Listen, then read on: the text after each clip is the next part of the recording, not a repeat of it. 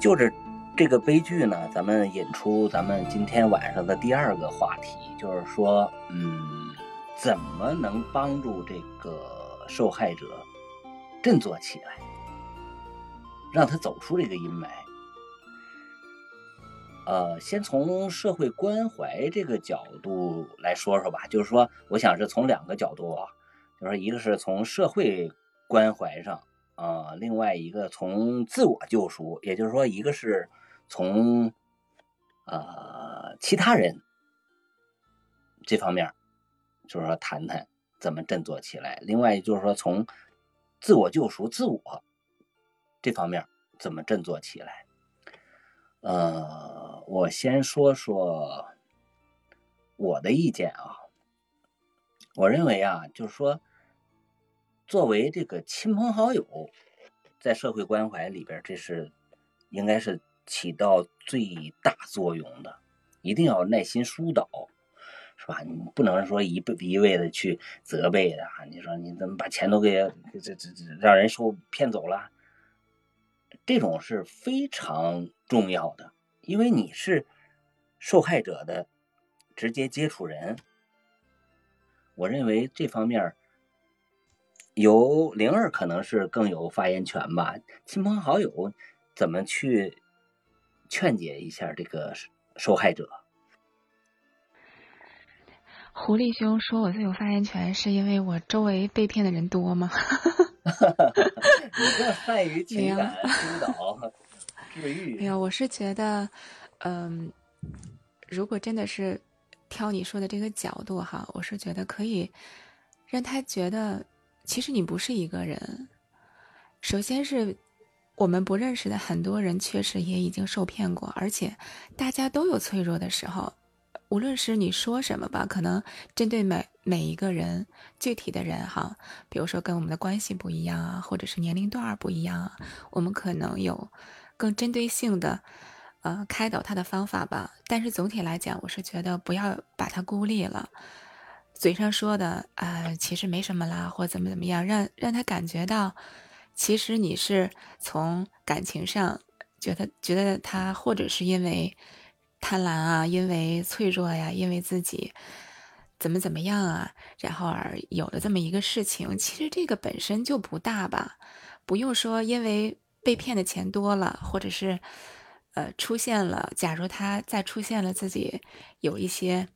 像刚才白拉说的一些比较严重的心理上的这种应激反应啊，我们都会告诉他，这个就过去了，这就是生活嘛，谁还不受过骗呢？大骗小骗不也是骗吗？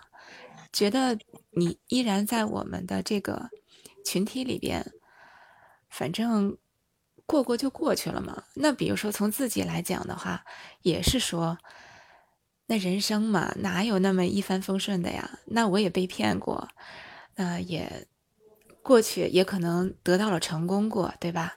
不要因为你，比如说老了，然后被别人拿住什么，依靠什么心理的公式，然后骗了你了，或者是因为年轻或者青春期的时候，因为怎么怎么样放松警惕了，然后被骗了，这个都无所谓的。你现在知道了，你以后。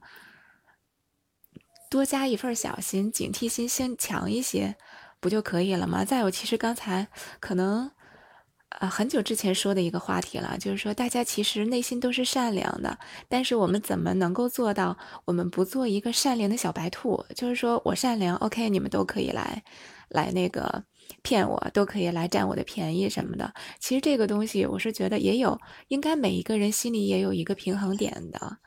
就是我虽然善良，但是我有警惕心。我愿意相信你，可能是我觉得对我，呃，也没有特别大的，呃，比如说我给你二百块钱，像拜拉似的，嗯，比如说我就给你买一顿饭，这个都无所谓。但是我也是希望做出这个决定举动，能够唤起你内心某一方面，你觉得啊，你不应该再去依靠别人的善良去骗别人了。有时候其实我是有这个想法的，有的时候我知道。他们的后背，他们的后边是有组织的，他们是就是组织性的在做这个乞讨啊，比如说北京地铁上什么的。但是，那你你去选择了，你想去纵容他们背后的东西，还是说你受良心的？好像其实我要是不给他们钱吧，我会我会谴责一下，因为确实面对那个孩子太可怜了。就是你怎么平衡这个东西，而且个人和和他的家人方面来讲，嗯，都要给他足够的关怀吧，自己也要感受到。呃，家人啊，或者是朋友啊，对你的是真正的爱，你不要觉得你你首先把自己挖出去了，孤立了，对。而且随着我觉得随着社会对这个骗局呀不断的揭示以及打击的力度什么的，我觉得慢慢大家对这种东西可能不会不会再想到那么严重了吧，也是我自己的一个想法啊。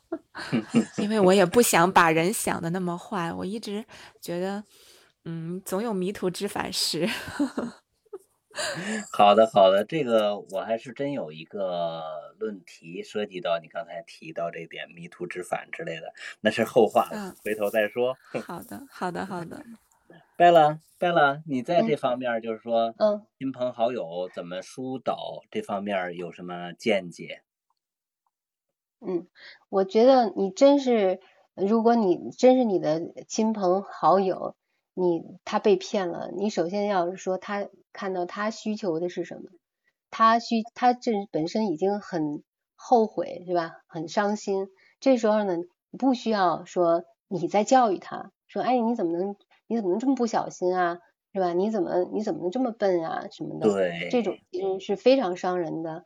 嗯，他需要的是什么呢？他需要的是安慰，他需要的是帮助。所以，如果你能真正的帮他，能有一些补救，比如说马上帮他报案或者怎么样，这个是实实在在的帮助。另外，如果说没你没有这个力量，那你哪怕说从情感上来安慰他、抚慰他，说还没事，反正就是都是钱财不过是身外之物，说到底就咱们生来就没有钱，那又怎么样呢？对吧？其实就是你这个，就是说能在。情感上帮支持，在这个实际行动上帮助，千万不要再呃说有这种受害者有罪论，是吧？说你你被骗了，那还是因为你的问题啊，你你为什么不以后你就得小心什么的？他这时候需要的不是这个。我记得我亲身的例子就是，嗯，我呢就是有我其实是一个就是做事儿吧，嗯，我要是特别专心的想问题的时候，其实我对于其他事儿就我的意识有有点狭窄，就会丢三落四的忘记。忘记什么事儿？比如有时候我在想问题的时候，我就会忘记我手头在在干的事儿。那有一次呢，我就是从那个商场回来吧，我就把冬天穿的羽绒服，钱包就搁在羽绒服兜里，结果就被人掏走了。在拿着东西的时候，在路上就被人把钱包掏走了。然后，然后我记得那时候呢，我一同事，我就我就说我那钱包丢了，我一同事马上就说那个你怎么那么不小心啊？你你钱包怎么能搁大衣兜里啊？什么的。哎，当时我又觉得说你你管得着吗？太伤人了，要钱是不是？你说我又没又丢的不是你的钱，完了你有你你凭什么这么说我呀？用不着你教育。当时我心里就特别的排斥，所以我想这样他就不算是，你感觉他不是朋友啊，他而是一个挑剔你的人。明明你都已经受伤了，他还在责备你啊！所以咱们千万不要去这样，应该从所谓共情嘛哈，你应该知道。他既然是你朋友，你要让你的朋友那个好受一点，要做对他有益的事，而不是伤他的事。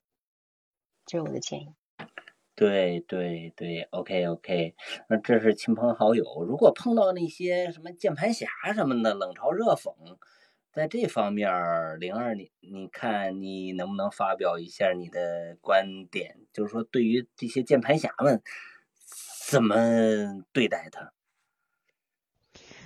呃，键盘侠，我叫他网络圣人，总是站在一个比较呃各方面的制高点去，在不了解情况，很多都是在不了解实际情况的的这这种状况下去评论别人，指指点点。我的想法就是，呃，看我心情吧，我想怼就怼一下，不想怼就不会拿他当回事儿了。因为你看，我之前在啊，我在做抖音的时候。我当时发了一个，我说大家现在安全感好像都不足，当时就招来了很多键盘侠，觉得，嗯，怎么你你没有安全感什么这个那个的，我当时可能太久远了，我都忘了。后来我就觉得，哎呦，感谢你们哈，让把评论带起来了，然后有更多人看到了这个东西，就是黑粉也是粉儿嘛，就不用管他了。我是这样想，但是如果你要觉得他说的一些东西，呃，真的挺那啥的，那你愿意怼就怼他呗，你不要生气就好了，因为这个一直在存在，而且每一个公共事件，特别是这种热门的事件之中，都有无数的。键盘侠来彰显自己的道德高尚，呃，人品的制高点，站在这种制高点上去评论这些事情。嗯，对我们深层次的原因我就不知道了，但是反正我我的想法啊，就是觉得你愿理则理，不理就 pass 了。这样。好的，好的。拜了，你讨厌键盘侠呗？哎呦，那可是真的是特别让人生气的那种。嗯，我觉得呢，那次那个罗书婉他说过，他说过一个，他说你要遇到键盘侠呢，你就是先给他怼回去，然后拉黑。好，明泽呢？明泽说：“我就是键盘侠。”哎，好，我刚打字呢，我干嘛？老狐狸这做什么节目？我以后再也不听了。对，那你说你那三十六计三十六计什么时候出啊？快点，快点。OK，是这样的，呃，我觉得对键盘侠这个事情呢，其实两说吧。第一，人家无论是出于好心还是出于歹意，人家能说出来一些东西，我觉得，嗯，我们看一下，对吧？因为这个事情如果发生在我们身上或发生在别人身上的话，对不对？它是两种概念。但是我们可以通过发生在别人身上的事情和方式来对我们进行一次警醒。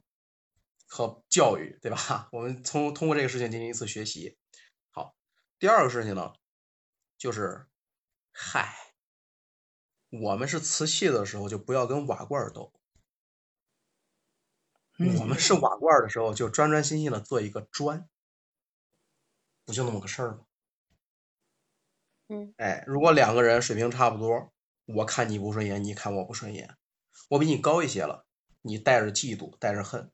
我高到，就是我高到我都高到你只能骂我的份上了，我还要怎么地？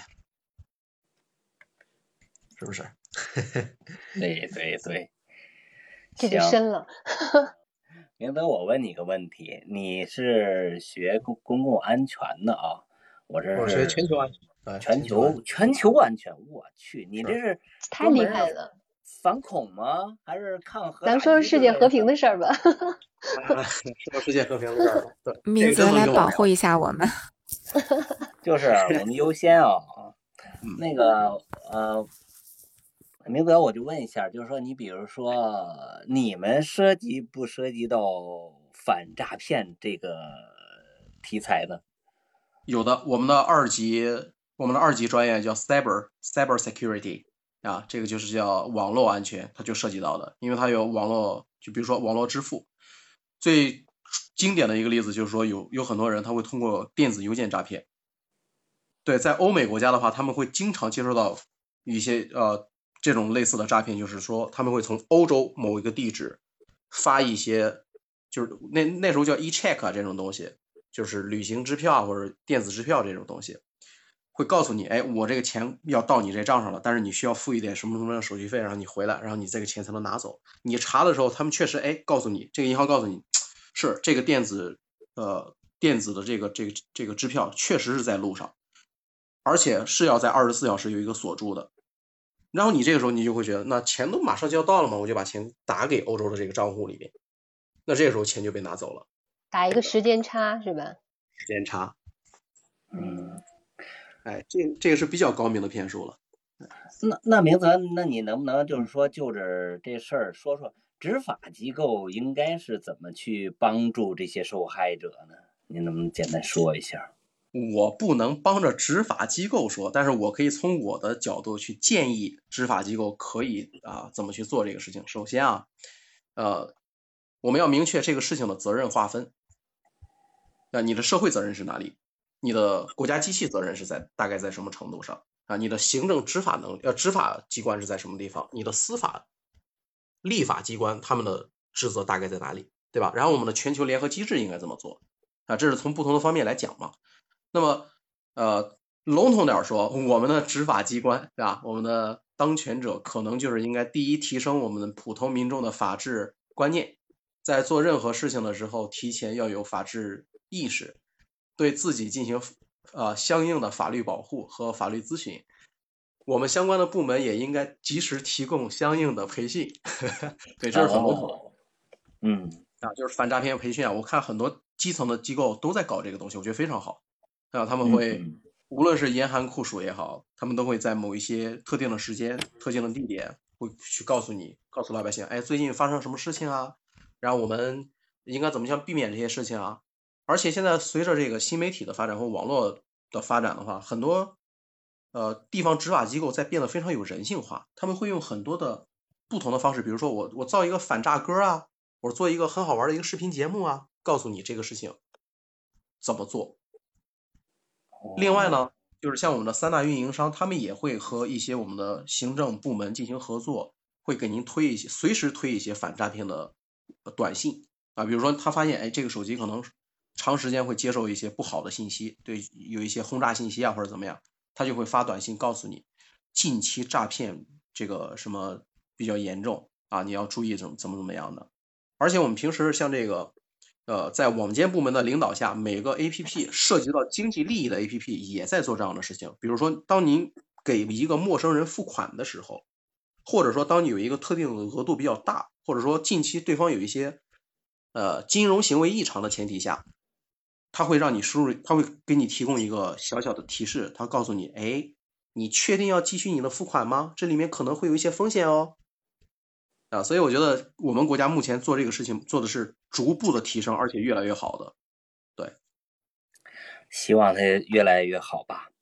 那个刚才咱们从亲友和见呃旁观者，还有这个执法机构这个三个角度说了一下怎么去提供社会关怀。那我再补充一点，就是说，呃，媒体，我认为啊，嗯，媒体。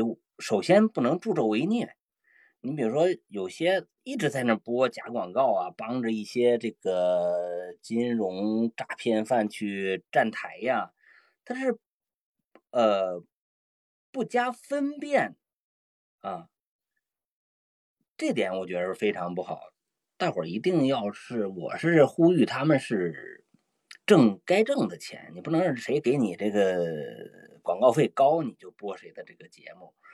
啊，其中有一个，我不知道你们了解不？就是说有一个，呃，老太太，一会儿装是自己是藏医，一会儿装自己是蒙医，一会儿装什么什么什么什么这，反正各种，嗯，好听说过，是吧？嗯，好多十几种身份，就今天卖这个药，明天卖那药，实际上你觉得这些？媒体他没有起这个推波助澜、呃助纣为虐的这个呃没起到这个作用吗？绝对他是也是有责任的。呃，另外一个呢，就是说我希望这些媒体啊去积极的去揭露这些骗局，毕竟他们是呃有流量的，呃有关注度的，他们去披露这些骗局，安抚这个受害者，做一个正向引导。呃，比咱们这些人自媒体这些人是有有效率的多得多。嗯，另外就是说，咱们这好多自媒体啊，你不能就是说为了博眼球啊，这个骗流量啊，就是起一些特别吸眼球的这个呃震惊体的这些啊标题，然后。把这些受害者的一些隐私啊，还有这个对他们的一种怎么污蔑呀什么的，都写到里边去。反正怎么残酷，怎么让人就是说呃关注，他就怎么写。但是他没有自己的底线了，都，我觉得这样是非常不好的，绝对是对受害者造成了二次伤害。嗯，甭管是亲朋好友啊，还是这个旁观者、键盘侠呀，还有这些执法呀、呃媒体呀，我是希望就是大家一块儿呃一起努力，嗯，来关心这些受害者，提供一种社会关怀，营造出一种氛围吧。就是说，他已经有伤口了，你不要再撒一把盐了，大家都去帮助他们。咱们论证了一下，就是说怎么帮助这些受害者振作起来的。第一个大的方面就是社会关怀，另外一方面呢，就是说我想探讨一下怎么让受害者进行自我救赎，自己从这个阴霾里走出来。这样吧，我抛砖引玉吧，我先说一下啊，嗯，就是说，我是希望这些人呢，首先是要讲出来，把自己的这些经历呀，如实的，不当成一种自己的蠢笨呐什么的，没有这种顾虑的，去把它揭发出来，揭露了这个骗局，这样呢，就是说能防止别人继续受骗。是吧？另外，你也能帮助这个反诈骗机构啊开展工作。这个讲出来的话，还肯定是有别的好处。明泽，你有什么高见？就跟我一样，我觉得我特别愿意分享我受上当受骗的经历。我觉得这个东西特别好玩，特别宝贵。因为当我们能够把这些东西讲出来的时候，我们就会推动无论是诈骗系统还是反诈骗系统的一个一个升级。就是我曾经遇到过，我又遇到一个事儿。时间来得及吗？来得及我就说一点，来不及咱就下回再说。贝拉和灵儿，你们有有约会吗？不能耽误你们。没有，你说可以，既然说吧。我爱听明泽的故事。快说，让我们开心一下。哈哈，哎，把你好嘞，好嘞，把你不开心的事说出来，让贝拉开心一下。这个时候是在二零一七年，对我那个时候我公司还在开着，然后我跟我的呃就是跟我的那个那个上司，我们俩就是相当于合伙人嘛，他坐他坐在我对面，我那个时候呢就是用了我们财务上的一个一个一个微那个 QQ 号，突然有一天有一个人加我，加我然后他那个显示的头像也好，显示的资料也好，都是我们合伙人的那个。资料和头像，连那个照片都用的是人家的，所以这就是为什么我从来都不用我自己的照片做头像的原因。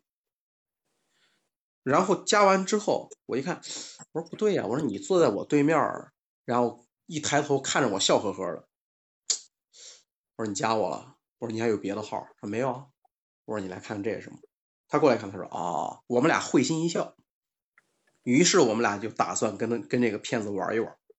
所以从这个时候开始，我们第一，我们已经确认了骗子的身份；第二，我们已经打算开始捞这个骗子了。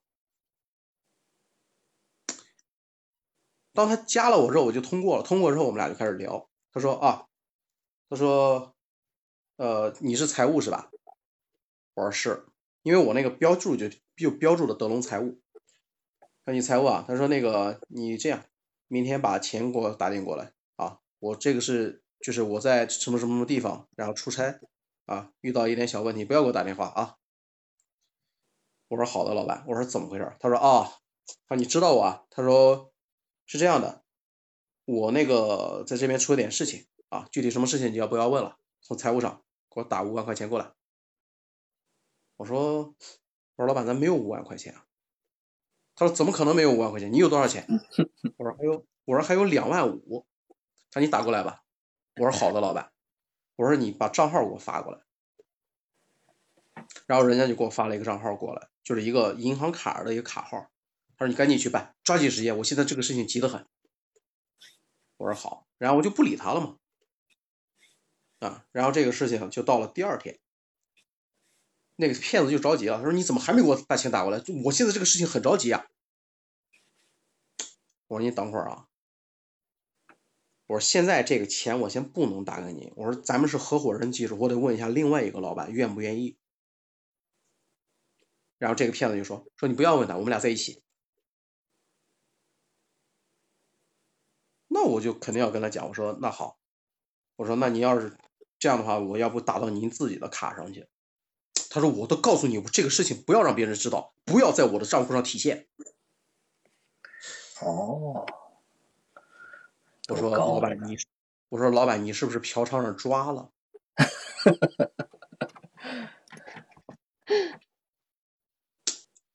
对方说说哎你不要问那么清楚，我就是有问题。好了，不跟你说了，抓紧时间，一个小时之内，他就不理我了。然后我这个时候就跟我对面我说商量，我说这个钱咱给不给他？他说，然后对面也笑，他说你傻呀，他说我我们俩都在这儿坐着，你把钱给他了，然后我说然后报警啊，我说过五千块钱才能立案呀，我说你看人家这个银行卡号也有啊，我说人家这个信息也有，咱们这个证据也有，我说咱申请这个这个就是呃网监部门也好，或者说用这个金融犯罪机这个相关的部门也好，或者是这个啊网警也好，运用他们经侦对吧？用请他们帮我们一下不就好了吗？后来我才知道这个事儿，后来我知道经侦不管这种小案子，然后我们就说说笑笑，然后这个事儿我们就就就没理他。到了下午，然后这个骗子自己反应过来了，他说 他说兄弟你不要你不要玩我了，告诉我我哪里出的问题。我说老板您说什么呢？他说我也反应过来了，你是看出来我不是这个人，我不是你老板。你就告诉我我是在什么地方出现了破绽，我以后要改。迭代升级，这还带复盘的，还拉着被骗人、即将被骗的人，然后复盘啊。很多骗子都这样，尤其是在游戏里面玩，咱们玩游戏的时候卖装备啊什么的，他会有很多的这种骗子，就是收完你钱把你拉黑，然后如果他骗不到你钱的话，让你把他举报了，他就过来问你，哎，你是从哪里看到我问题的？对，那我就跟他讲，我说我说我我的合伙人就坐在我对面，我说你这个不行，他说你们是小公司，你就早告诉我就好。就 是他说你你还至于拉我两天吗？你浪费我时间也浪费你时间。他说你就这么闲吗？明泽，你是够闲的。一天改你没告诉他你闲吗？哎呀，不愧是搞全球安全的，哎，哎，就那么分享那么一个故事，我觉得特别好玩对好玩儿好玩儿。嗯，啊。那么问题是什么呢？我们我们再回答一下问题吧。问题是什么呢？我被明泽带走了，我不知道问题。是这样，就是说你讲出来的话，就是对这个揭露骗局啊、追偿损失啊、追查这个骗子啊都有好处的。所以说是咱们也没有问题了，就是说问题是问题问题刚才说了是那个呃你在被骗了以后怎么样自我调节？啊，应该不是这个。我我想起来问题是什么？这个问题啊，问题是就是就是这个，如果被骗之后说出来会不会好一些，对吧？或或者对别人也好，对自己也好，都会有一个好处。那我觉得我我觉得这种我这种自嘲心理挺好玩的。第二个呢，其实嗯，单纯的依靠社会机制或者是一些反诈机制，并不足以完全的抵抗这种被骗的风险和被骗的一一一些几率。有的时候真的就是有心算无心啊！就比如说最开始的时候，老狐狸问咱那三个问题，哎，什么是紧箍咒？什么是紧箍咒？什么是紧箍咒？是吧？那咱反过来再问他一下，他就不会了。啊这有 太坏了。明没有没有，到晚上了，我就我就醒了，你知道吗？我醒盹儿了，可以玩了，嗯。然后就是就是那么一个问题了。当有心算无心的时候，永远的是道高一尺，魔高哎一尺五，所以永远是骗局先在前边儿，然后我们的 我们的漏洞补充在后边儿，它肯定是这样的一种破防机制。毕竟是敌人在暗处，我们在明处，确实，咱们是被算计的，对不对？咱是被算计的人。人家是专业的，对对，所以从这点来说呢，我们应该保有的一种什么样的心理呢？就是我们只需要保证一颗纯洁的心，我们要坚信我们的国家每个问题都会有对应的解决部门，不是我们自己能去做的就够了。我觉得，呃，刚才狐狸兄说这个说出来啊，我觉得并不是每，并不是受骗的每一个人都愿意去说出来的。如果说没有被骗成功，我愿意去跟你分享这个东西。如果真的被骗了很多的钱，或者是骗的家里在发生什么变故的话，呃，很多人是不选择说出来的，因为特别是我们中国人哈，我觉得这个面子真的是挺大的。如果说真正的面对的是。呃，派出所的或者这种办案人员可能会把细节呀各方面说一下，但是那样的话，其实对于他们来讲，无论是从自我的一个恢复来讲，还是说什么样，他们有时候是不愿意说出来的。就比如说我那个同事，因为我们俩特别好，别人说他，他就说：“哎呦，突然间有点事儿，我家里老家有点事儿什么的。”然后他就不会说，因为其实他在我们圈子里边，大家都觉得。哎呦，这个人太聪明了，思维又敏捷，反正一直是我们大家比较崇拜、比较什么的一个对象。他就觉得自己好没有面子啊，好那个啥。虽说没有被骗吧，但是这个过程中自己毕竟是被骗子，就是耍了一段，是吧？耍了一回，感觉，我觉得这也是一个心理因素。所以，并不是每个人都愿意把这个去分享出来。那不分享了，那那就不能让更多的人看到。而且，刚才明泽说了，可能不到五千块钱也不会立案。当时我那个朋友，他去银行，银行和派出所是挨着的，他顺便就去了一趟派出所，说这样的，如果说我把钱已经打过去了，然后可以立案吗？派出所说不能。最近你这种的特别特别的多，就是也是说自只能自己。严加警惕，怎么样的？其实这种破获起来挺难的。我们也在新闻上、其他的媒体上看到过，很多的那个基地都在国外，比如说什么泰国呀，什么那个我看柬埔寨呀什么的，他们在一个楼里边，对，然后就不出去，基本上他们都是有一个很完整的一个线的。其实真的不那么容易，只能说，哎，我觉得还是那样，就是自己。严加防范吧，但是这个就是找一个平衡点了。有时候我们是不是会放弃掉一些表达善良的机会？真的是有的人亟待着去帮助，这个就得也仁者见仁，智者见智吧。或者你觉得大差不差，反正也没有啥事儿的时候，你也不太在意你付出的这些东西的时候，那我就愿意相信，呃，他不是个骗子。反正我也牺牲得起这点东西。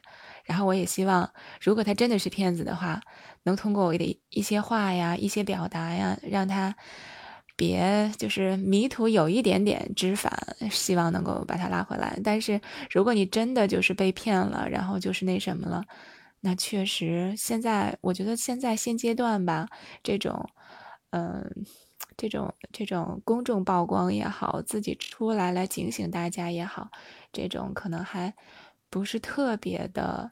能够达到我们想象的那种标准，对，对，我觉得我同意灵儿说的这个，就是根据不同的人他的心理承受能力吧，你选择说还是不说，选择向谁说，是吧？如果说你你你能够有那种能够理解你的、能够宽慰你的人，然后你让让你在情感上哎有能得到一些支持。嗯，或者说能够得到一些宽慰，你还是找这样的人。假如说没有，假如说你周围的人都是那个看你笑话，是吧？呃，或者是那个会责备你啊，这种你最好就别说。那如果说那个你在有参与了某些东西，你觉得特别愚蠢，结果你你在公众面前曝光，但是遇到好多键盘侠反而来攻击你，说你怎么样这那的。如果你身心里承受承受不了这些，那就选择不曝光。最重要的是，我们受骗以后，最重要的是说，第一挽回损失，如果不能的话，就是要修复自己心灵上的创伤，对吧？吸取教训那是肯。哎，吸取教训那是肯定的，你肯定会那个什么的，这对你来说就是金钱上的损失很大，肯定会给你留下很深的印象。但是重要的是说，你能从这这个这个创伤中走出来，嗯，就可能说，嗯，表面上的说说，哎呀，钱是身外之物啊，你不用什么，其实很多宽慰都是无力的，对吧？毕竟这种伤痛你是需要时间来慢慢恢复的。嗯，对，我觉得对。有可能你你实在是心里特别难受，你去找专业人员，比如你找咨询你心理咨询师，找那些 真正能对对对，去找白了帮助你的，找我，我也不不不一定。对，接着巴拉这个话是，我就突然想到，其实如果说作为他本人的话，不能亲身的把这个东西还原，其实。我们，呃，刚才狐狸兄说媒体上啊，或者说自媒体的人，然后能做到些什么？我觉得，首先在这个自我恢复上面，就不要给对方太大的压力吧。就比如说，那他已经受骗了，巴拉刚才也讲到一些心理的那种比较本质的原因了哈，就说，那其实不是你的错。然后去把这个东西去带一下之后呢，然后去给他们有一个，呃，内心的一个承接点。你接住了他的这部分情绪，无论他是羞愧也好，他是懊恼也好，他是觉得自己贪婪了也好，其实这本身也都是人性。如果说能把他的这部分情绪，特别是那种重大的案件中这部分情绪接住的话，能够让他不再说：“你看，你凭什么我就被骗了呀？”我。我也要那个什么，其实可能人也也比较正常，就像小孩，你打我一下，我要打你一下。传销里边为什么拉进来的人开始百般的这种不跟从、不服从？为什么会有很多人去最后加入这个组织，然后再去骗别人？我们是不是也可以从这个链条慢慢的一点一点从后往前砍？既然我们开始，我们他们在暗处，我们在明处，我们做不到杜绝。那么，如果是什么的话，我们怎么能够做到说不不要让已经进入的人，或者是已经受害的人，你不要产生说我受害了，我也要让别人受害，这样我才心理平衡。就是说，无论你被骗也好，大也好，小也好，我们还是觉得我们是正的，他们那个是不能长久的。如果说你看他们现在好像发财了，好像是怎么样的，但是啊，有话说世道好轮回呀。你在江湖上混，迟早是要还的。然后，那个我们还是要保持我们自己的一些东西。对，明泽要说话。呃，双手鼓掌。双手鼓掌，你 单手鼓一个，我看看。哎呀，谢谢。鼓掌自己的脸。在脸上鼓掌。那行。脸有点疼，嗯，行，刚才咱们讲，哎，其实真的，我发一句感慨啊，就是说，你看，你说你要是跟，有时候你比如说你在金钱上的损失，你要是跟，呃，比如说你要结婚了，你跟你爱人说，有可能你们这是共同丧失的利益，有可能他他的情绪就会也会很糟糕，这时候你跟他反复的诉说，其实是不合适的。你们俩都会那啥，因为你们共同损失嘛。如果你跟父母说，父母可能更替你担心，更替你焦虑，是吧？对。然后朋朋友有时候呢，并不完全共情。有时朋友他可能觉得没啥，反正他不他也没丢钱，反正 有时候会不能完全共情你。所以找到一个好的倾诉对象还是挺有挺有那个。没错。你你们这个见解明显的把我这个升华了。我认为一定要讲出来，但是听你们这么说，一定要呃自己掌握火候或者时机，不是说所有的事儿都要讲出来的，好吧？我升华了，我听到了听到了飞升的声音，对，没错啊，那个那咱们讲了讲出去，那咱们就是说讲说一下，再聊一下咱们最后一个话题吧，就是说。那么鼓励这个受害者振作起来，让他尽早走出去。怎么让他尽早走出去？然后我希望三位呢，各你假设就是咱们面对着受害者，希望怎么去鼓励、激励对方一下？嗯，谁先来？唉，总归有一个人要先跳出来，我来吧。我先跳出来，OK，我是觉得这样子啊，我们面对受害者的时候，比如说你们面对我的时候，啊，就有可能跟我讲一个事情，就说，嗯，如果你把这个事情当做你人生修行当中的一个必要的坎儿，你必须要面对它的时候，你只有经过这个历练，然后你才可能吃一堑长一智也好，或者你你你的人生会更加。嗯，会更加优越，会更会更加顺畅。前路的时候，你比如说啊，我前五十年什么事儿都没有，特别顺当。到五十一，咔，人骂了一句，自己受不了了。或者说，就我们平时做生意啊，前几十年风一帆风顺，到第四十年税务局查账，咔，死了。对吧？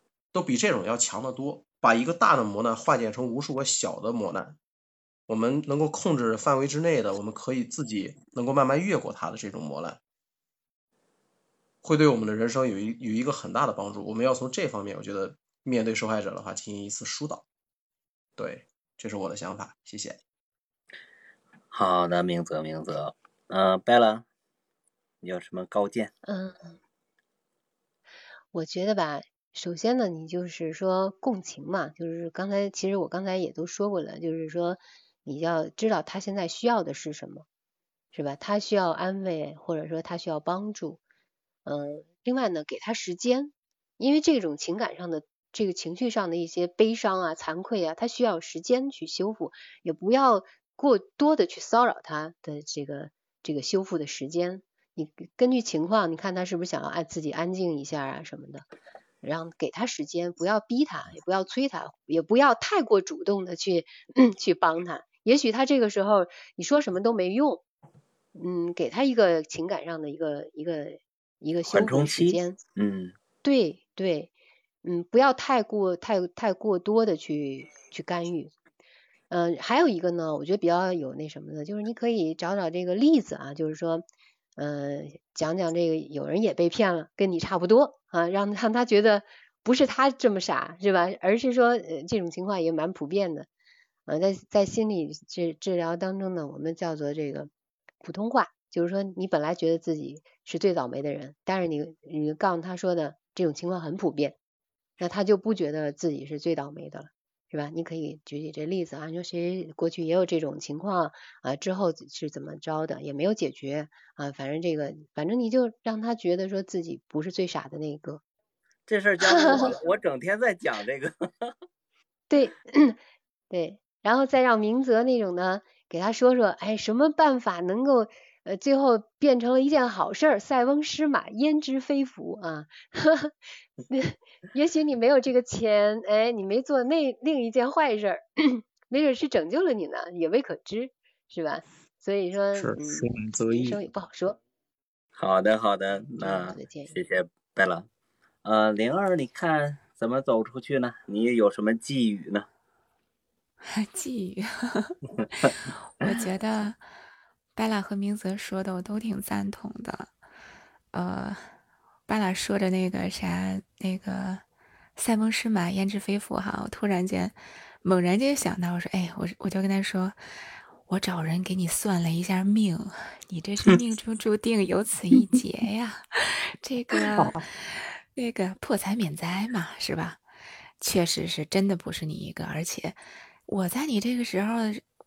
这个可能就得分人了哈。如果是同事的话，那我可能讲一个我类似的故事，可能他也知道的，然后缓解一下他自己的这种什么。然后小孩呢，就说：“哎，我年轻的时候，我跟你是这么大的时候，我还做过一什么事儿呢？你现在不可理解吧？”他就觉得啊，可能是青春期啊，或者是在这个年龄段，大家都会有这种冲动。那可能因为因为当时有。呃，脑袋里可能还有其他的事儿，或者说压力太大呀，或者是脆弱呀什么的，那犯了一个错误，或者是做了一个这些事儿，这又不代表你那什么，人生又没有一个点评官告你说，哎，你这个前前二十年啊，你是一个优秀的，就跟咱们这优秀作业一样，你这个怎么怎么着，整整个人生以来怎么的，其实这个都都没法那什么的，对吧？你慢慢的走出来，然后自己干你喜欢干的事情，然后去追求你自己的目标和成功，这个都是 OK 的，都是完全可以的。然后老人就是老人小孩嘛，他肯定也是为他的孩子、为他的这些、为他的家庭去着想的。他肯定是比如说想让自己更加身体健康一点儿，或者说。也有买一些理财的，然后想再赚点钱给自己留足了养老钱，然后也给家人在生活再添一把力，这些都出发肯定出发点肯定都是好的，因为他们也毕竟经历了这一辈子，这个四五十年、五六十年的这种人生的阅历嘛，那就是说，哎呦，我们我们能感受到您的那个心，对吧？肯定，我觉得从共情也好，从各方面去举例也好，就是说。如果家人去，呃，或者是很近的朋友去劝导的话，那就感受让他感受到你的感情吧。感受到你的爱，感受到你的支持，感受到无论全世界怎么样，那我依然是能够拖住你的后边的一个人。我觉得那时候其实内心是比较孤独的，觉得就是来回不定，也让他找到一个定点的话，可能能够好一点儿。好，鼓掌，鼓掌，鼓掌。有道理。手动鼓也掌。也许是我周边，也许是我周边受骗的人太多了。呃，其实真的不止你。为什么我要启动这个专辑？就是呃，现在觉着很多很多，嗯嗯、呃那我也就是这事儿呢，说一下，表达一下我的看看法吧。就是说我希望这个受害者呢，嗯、想开点儿。就是你未来的路很长很长的，你比如说像，呃，我最早提到的就是说那个刚考上大学的，呃，自杀了，叫蔡淑妍吧，也是被骗了，结果自杀了。你像徐玉也是刚考上大学，然后自己呃心痛，呃心脏，刚才跟拜乐请教了一下，就是明白了，心脏骤停是吧？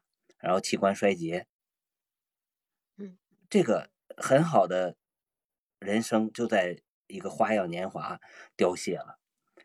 其实，如果他们两个能活下来，长远的走下去，很可能是两个呃栋梁之才，活得非常精彩。但是说没有过了这关，成了一出悲剧。另外一个呢，我就觉着你上当了呢，实际上也是一种成长吧，吃一堑长一智。从这一件事上，你当不住就学乖了。那么在你再碰到各种坑、各种槽的时候，各种河的时候，你可能都会加个小心。那么我换条路，那么我去找一艘呃渡轮。你如果这样的话，实际上对你也是一种好处吧。呃，其实这就是我今天想呃探讨的两个主题，一个就是说受骗了，有各种原因，是吧？咱们三位嘉宾再加上我，可能说出来八九种原因，错并不一定在你。另外一个呢，就是说希望大家走出去，天高地阔。这个呢，我就着我自己的想法，还有刚才听三位嘉宾的呃这些说法呢，我碰出的火花，然后我再提供几个解决方案，三个解决方案吧。第一个呢，就是说，呃，亲朋好友也好，呃，还是有爱心的旁观者也好呢，我希望你碰到这个被骗者以后呢，你可以陪陪他，多陪陪他，陪他骂骗子，是吧？让他认识到错的并不是他，而是那种专业的骗子，骂他，宣泄，然后一方面就是说让他呃排遣出自自己的这种嗯受伤的心理，呃，另外一个呢就是说对他起到一种安慰，这可能是一个小窍门吧，你就陪他骂骂骗子。第二个呢就是说，那么我希望你多听我讲讲故事来，然然后入到我这个播客专辑里边，是吧？好，我会给你讲好多什么名人大咖呀都被骗了，什么当皇上的，当这个首相的，是吧？那个华尔街大佬等等等等，被骗的多了，啊，被骗金额这个更大的多了，是吧？有个骗子连那个埃菲尔铁塔都给卖了。而且是卖了两次，我会给你讲讲这些东西。啊，第三个呢，就是说，可能也是一个小窍门吧，就是说，让受骗者呢，最好是转移一下注意力。你比如说，让他学个什么课呀，或者说，呃，学一个什么画画啊、音乐啊等等这些，培养一个爱好吧。转移一下他的注意力，呃，让他尽早能走出去。实在不行，你就学学咱们那个播客课程，或者说来我的专辑里做嘉宾来，咱们一起 搞这个反诈骗。嗯，好了好了好了，今天那个耽误时间，耽误大家时间太长了。嗯，三位嘉宾，包括下面呃热心的听众，再次感谢这个两位美女啊，贝拉和灵儿，今天纯粹是美女美女在陪野兽，然后铜铃两颗铜铃在三颗铜铃在陪一个破锣在这儿聊天儿，期待和你们合作，期待客气了，好嘞，谢那就谢谢老狐狸和明泽还有灵儿，那个合作愉快。啊，我期待和你们长期合作。好谢谢白拉姐，谢谢好的莲儿，谢谢灵儿老师，谢谢狐狸哥。为什么跟我叫灵儿老师呢？为什么跟 Bella 叫姐姐呢？